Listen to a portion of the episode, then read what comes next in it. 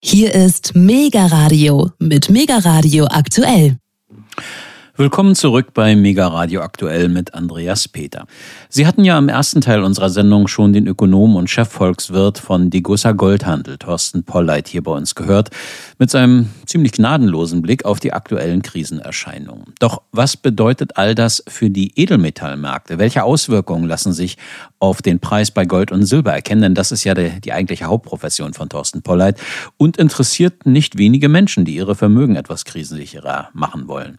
Auch dies hat mein Kollege Alexander Boos bei Polleit nachgefragt. Gold bleibe weiterhin eine der krisenfestesten, krisensichersten Anlagemöglichkeiten, betont der Edelmetallexperte. Auch empfehle er weiterhin Silber als kleinen Anteil im eigenen Portfolio zu haben. Herr Polleit, wir hatten ja im vergangenen Interview ausführlich über die aktuellen Krisenerscheinungen sowohl im Energiemarkt, im ja, Zentralbankenwesen, im Bankenwesen selber gesprochen. Ähm, jetzt mit Blick auf das Edelmetall Gold. Was bedeuten die aktuellen Krisenerscheinungen, die Sie ausführlich analysiert haben, jetzt für die Edelmetallmärkte und vor allem für den Goldmarkt? Wir haben in der Tat über verschiedene Krisenphänomene gesprochen und der Goldpreis hängt natürlich von einer ganzen Reihe von Faktoren ab und auch natürlich diese Krisenphänomene spielen eine Rolle. Ähm, der Goldpreis hat ja deutlich nachgegeben seit August 2020 bis heute hat er deutlich äh, verloren, äh, zumindest in der Leitwährung US-Dollar. In japanischen Yen hat er nach wie vor einen Höchststand und im Euro, in Euro gerechnet, äh, ist er ebenfalls nahe seinen Rekordhochs. Äh, darin kommt zum Ausdruck, dass im aktuellen Umfeld der Dollar eben doch der sichere Hafen ist. Der, das Gold ist gewissermaßen so ein Backup, äh, aber das Hauptinteresse, äh, Risikopositionen ähm, auf äh, zu, zu reduzieren. Äh, Umschichtungen, die dadurch angeleitet werden, führen dann doch dazu, dass die Dollarnachfrage steigt. Also äh, die aktuellen Krisenerscheinungen haben jetzt nicht dazu geführt, äh, dass äh, der Preis des Goldes in US-Dollar einen Sprung getan hätte. Ja. Und eine Erklärung dafür ist sicherlich, dass die Investoren offensichtlich immer noch der Meinung sind, dass die Zentralbanken diese Krisen meistern werden, dass die Inflation okay. nur vorübergehend sein wird und letztlich, dass die Zentralbanken eben auch das Bankensystem, die Finanzmärkte vor einem, vor einem Crash schützen werden, dass sie ein Sicherheitsnetz gespannt haben unter den Finanzmärkten sozusagen. Und äh, das hat so gewissermaßen auch die Risikosorgen eingeschläfert und auch die Nachfrage nach Gold oder auch Silber äh, für Versicherungszwecke reduziert und entsprechend hat dann auch der Preis ähm, nachgegeben. Mhm. Was würden Sie als Vertreter von Degussa äh, Goldhandel raten? Lohnt es sich trotz der jetzt im Vergleich zu vor, keine Ahnung, 15 Jahren ist ja der Goldpreis doch relativ angestiegen, ist immer nicht so hoch, wie er sein könnte, sagten Sie ja, aber Gold ist natürlich teurer als früher. Lohnt es sich aus Ihrer Sicht immer noch äh, Gold zu kaufen und wenn ja, in Barren- oder Münzenform? Was würden Sie da aktuell empfehlen? Ja, also wenn man in die Vergangenheit äh, blickt, das sei an dieser Stelle gestattet, dann wird man erkennen, dass seit äh, den frühen 70er Jahren bis heute der Goldpreis in Dollar gerechnet äh, jährlich um knapp acht Prozent zugelegt hat. Nicht? Das ist natürlich äh, sehr attraktiv, ähm, weil es auch eine, eine Rendite ist nach Steuern. Darin kommt zum Ausdruck, dass der Goldpreis zumindest in der Vergangenheit ähm, äh, die weltweite Geldmengenausweitung offensichtlich ähm, erfasst hat und äh, den Anleger entsprechend äh, geschützt hat vor der monetären Inflation. Mhm. Und ähm, das ist eine Eigenschaft des Goldes, die in der kurzen äh, Betrachtung über Monat oder ein halbes Jahr oder ein Jahr nicht immer in Erscheinung tritt. Aber ich glaube, nach vorne geblickt, dass Gold diese Eigenschaft auch weiter aufweisen wird. Und ähm, der aktuelle Goldpreis ist meiner Meinung nach relativ günstig. Also für Anleger, mhm, okay. die mit einem längerfristigen Zeithorizont operieren von drei oder von fünf Jahren, äh, da glaube ich, ist es in der Tat sinnvoll, einen Teil des Portfolios auch in physischem Gold und Silber zu halten. Und Sie merken schon, ich mache keine 100% Empfehlung, ja. sondern ich glaube, es ist wichtig, dass man diversifiziert, denn die Unsicherheit ist tatsächlich groß. Insofern äh, ist der Anleger gut beraten, eine, ein gewisses Maß Maß an Diversifikation äh, zu äh, sicherzustellen in seinem Portfolio. Und dazu gehört meiner Meinung nach auch ein Teil des liquiden Teiles des Portfolios ähm, in physischem Gold und Silber anzulegen. Denn letztlich mhm. ist äh, das Gold ja nichts anderes als eine Währung, als es ist Geld und konkurriert mit Dollar und Euro und äh, anderen ungedeckten Währungen. Und wir sprachen ja auch schon einmal über die Perspektiven, die Kaufkraftperspektiven der ja. sogenannten ungedeckten Währung. Und da bin ich sehr sicher, dass Gold für den langfristorientierten Investor eine gute Wahl sein wird. Hm. Wie und wo bewahrt man denn sein Gold am besten in der heutigen Krisenzeit auf? Ähm was ist, wenn sich der Ukraine-Krieg, was man sich hoffen wollen, jetzt auf, Euro, auf Westeuropa ausweitet? Innerhalb oder außerhalb der EU? Oder geht man in die sogenannten Oasen Liechtenstein oder in der Schweiz oder dann doch unterm Kopfkissen? Ja, das kommt natürlich ganz so ein bisschen auch auf die Beträge an und auch äh, auf die eigene Risikoneigung und Risikoeinschätzung. Aber äh, man kann natürlich äh, insbesondere eine Schließfachlösung äh, wählen, unabhängig, wo man das jetzt macht. Ähm, ein Schließfach ist eine sichere Aufbewahrungsmöglichkeit. Ähm, da sollte man auf renommierte Anbieter zurückgreifen. Da kann man sich auch beraten lassen. Ähm, weil man natürlich auch sicherstellen muss, dass man selber Zugang hat zum Schließfach, aber auch, dass man Personen hat, vertraute Personen, die dann auch in der Lage sind, auf äh, so ein Schließfach zurückzugreifen. Da sollte man sich umfangreich ja. beraten lassen. Ähm, auch hier eine gewisse Diversifikation ist durchaus äh, angeraten. Also man kann einen Teil in Deutschland halten, man auch einen in, in der Schweiz, man auch Liechtenstein und natürlich außerhalb der Europäischen Union. Das kann man auch andenken. Da gibt es Möglichkeiten beispielsweise in Großbritannien. Also da muss man wahrscheinlich etwas sehr Individuelles schneidern. Okay. Ähm, aber hm, ich denke, äh, die Schließfachlösung ist eine sichere und praktikable Form, Gold sicher aufbewahren zu können. Mhm. Ähm, kann es sein, man hört da ja immer wieder Gerüchte, dass ähm, die Gegenspieler des transatlantischen Westens, Russland und China, möglicherweise einen eigenen nationalen oder währungsverknüpften Goldstandard einführen wollen. Das ist durch alles hochspekulativ, aber vielleicht wissen Sie ja mehr. Ja. Herr Bus, zunächst mal muss man berücksichtitigen, dass äh, Staaten immer ein Interesse daran haben, äh, die volle Währungshoheit äh, zu erlangen. Und ähm, das beste Geld für, aus Sicht des Staates ist ein ungedecktes Papiergeldsystem, weil man das beliebig vermehren kann. Jederzeit kann man die Geldmenge herbei fantasieren wenn ich das so sagen darf, die der Staat gerade braucht, um seine Ausgaben tätigen zu können. Ähm, ich glaube nicht, dass das chinesische oder russische Regime per se ein Interesse daran hat, äh, von diesem ungedeckten Geld abzukommen.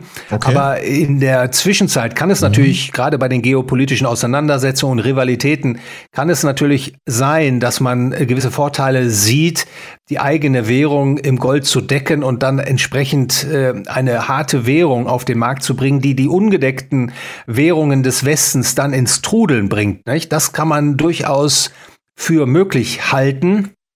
Und äh, beispielsweise Russland hat ja relativ hohe Goldreserven in Relation zur ausstehenden Rubelgeldmenge.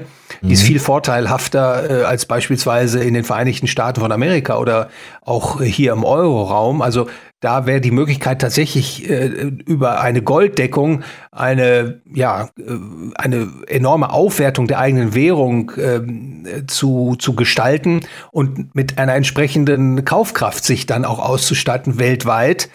Äh, das ist durchaus eine Möglichkeit. Ich äh, sehe auch immer wieder die äh, Pressenotizen, die da hindeuten, dass äh, China oder Russland eben auf einen Goldstandard hinarbeiten. Äh, momentan die harten Fakten kann ich, habe ich noch nicht gesehen dafür.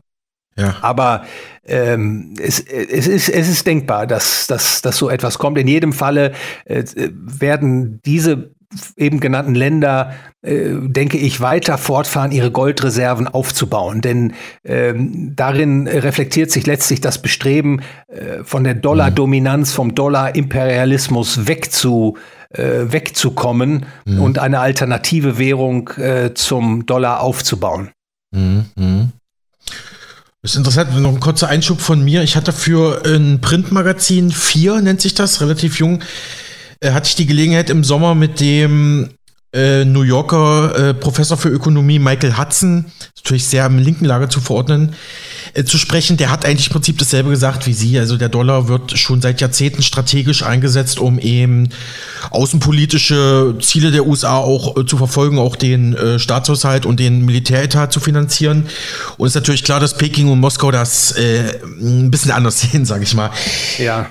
Ja, nicht ja. nur die, diese ja. Länder, sondern das sind ja letztlich die sogenannten BRICS. Staaten, also Brasilien, Indien ebenfalls ist dazu zu zählen, China, Russland, Südafrika und im Hintergrund natürlich auch weitere Länder, die zusehends äh, die Dollar-Dominanz kritisch sehen und äh, die ihre Dollar-Dominanz ähm, oder die Dollar-Dominanz abbauen wollen. Und das jüngste Beispiel ist sicherlich das Einfrieren der russischen Währungsreserven. Das hat vielen Ländern vor Augen geführt, was passieren kann, wenn man also nicht nach der Pfeife Washingtons tanzt. Dann kann eben die Währungsreserve, die in Dollar gehalten wird, beziehungsweise in den Währungen der Staaten, die Amerika nachfolgen, äh, dass äh, diese Währungsreserven verloren äh, gehen können, beziehungsweise für lange Zeit dem Zugriff entzogen sein können. Eine Doppelfrage, Herr Polleit. Frage 1. Glauben Sie oder liegen Ihnen vielleicht dazu Erkenntnisse vor, dass es eventuell im Zuge eines möglichen Währungscrashs oder ich habe es Wirtschafts Wirtschaftsresets genannt, nochmal zu einer generellen Neubewertung von Gold kommt? Und glauben Sie, ähm, dass es bald noch mehr Restriktionen und Hürden geben wird, äh, wenn man als, ja, als einfacher Anleger sozusagen Gold erwerben wird? Bleibt die Steuerfreiheit für Gold, also die zwei Komplexe? Ja, wenn Sie von einem Währungscrash sprechen, dann muss man natürlich immer ganz konkret benennen, was das okay. eigentlich sein soll. Ja. Äh, aber ich persönlich glaube, die äh, Hochinflation ist gekommen, um zu bleiben. Ich glaube, dass äh, die Erwartungshaltung vieler Menschen, vieler Sparer eben doch noch so ausgerichtet ist, dass sie mit einer vorübergehenden hohen Inflation rechnen, die dann sich nach und nach wieder abbaut und äh, dadurch also nicht erforderlich macht, sein Portfolio umzuschichten.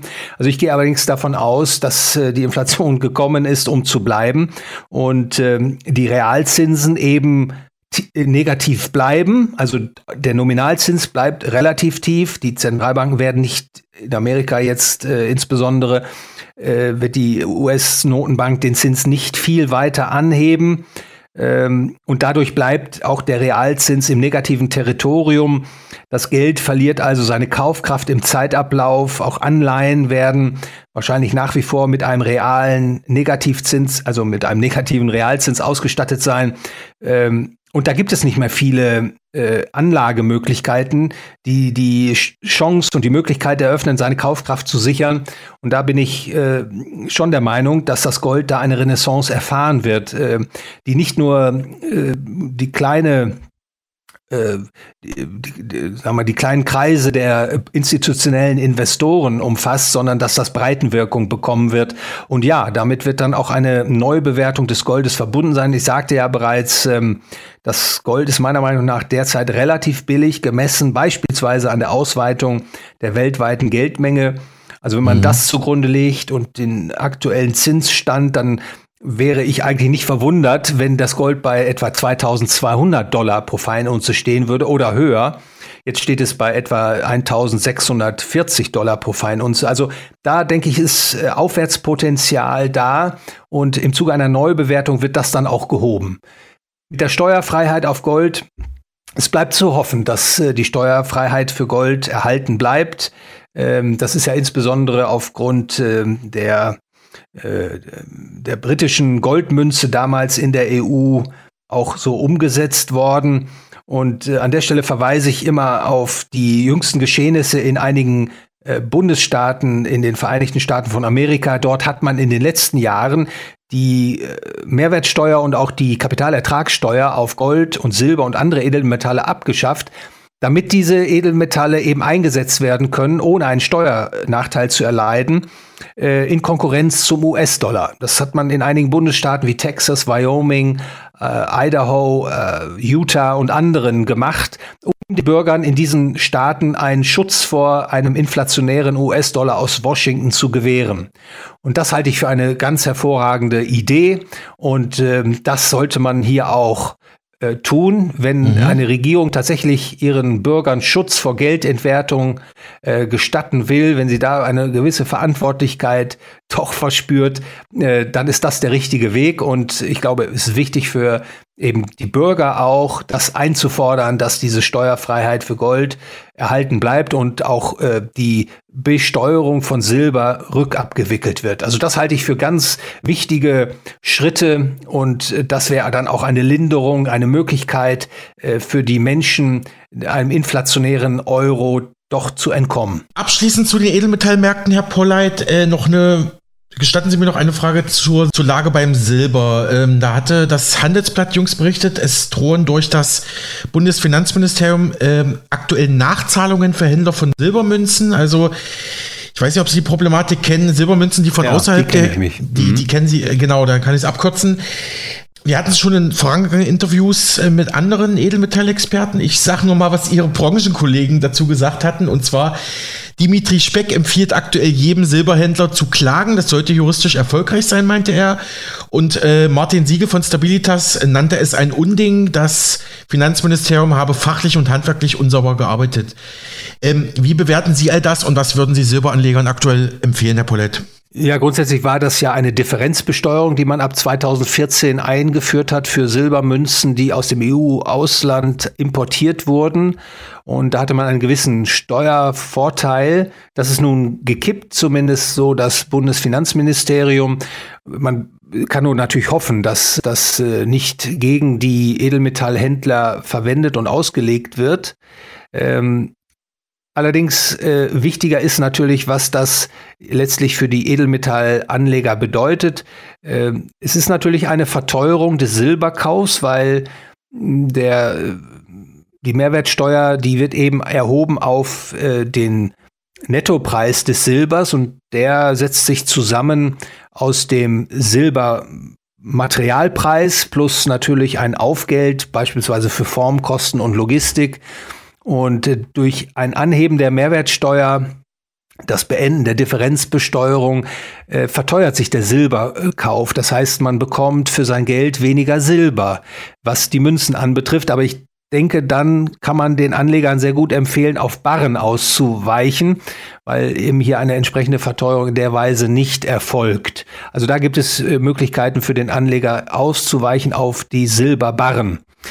Insgesamt ähm, äh, ordne ich allerdings die Silberpreisentwicklung mit Blick nach vorne gerichtet äh, ein, äh, indem ich sehr stark auf den Goldpreis blicke, weil in der Vergangenheit hat sich eben schon gezeigt, dass das Silber hat äh, eine enge Verbindung äh, zum, zum Gold, was seine preisliche Veränderung anbetrifft. Und ich sagte es bereits, ich sehe da erhebliches Aufwertung, Aufwertungspotenzial des Goldpreises äh, in den nächsten Quartalen.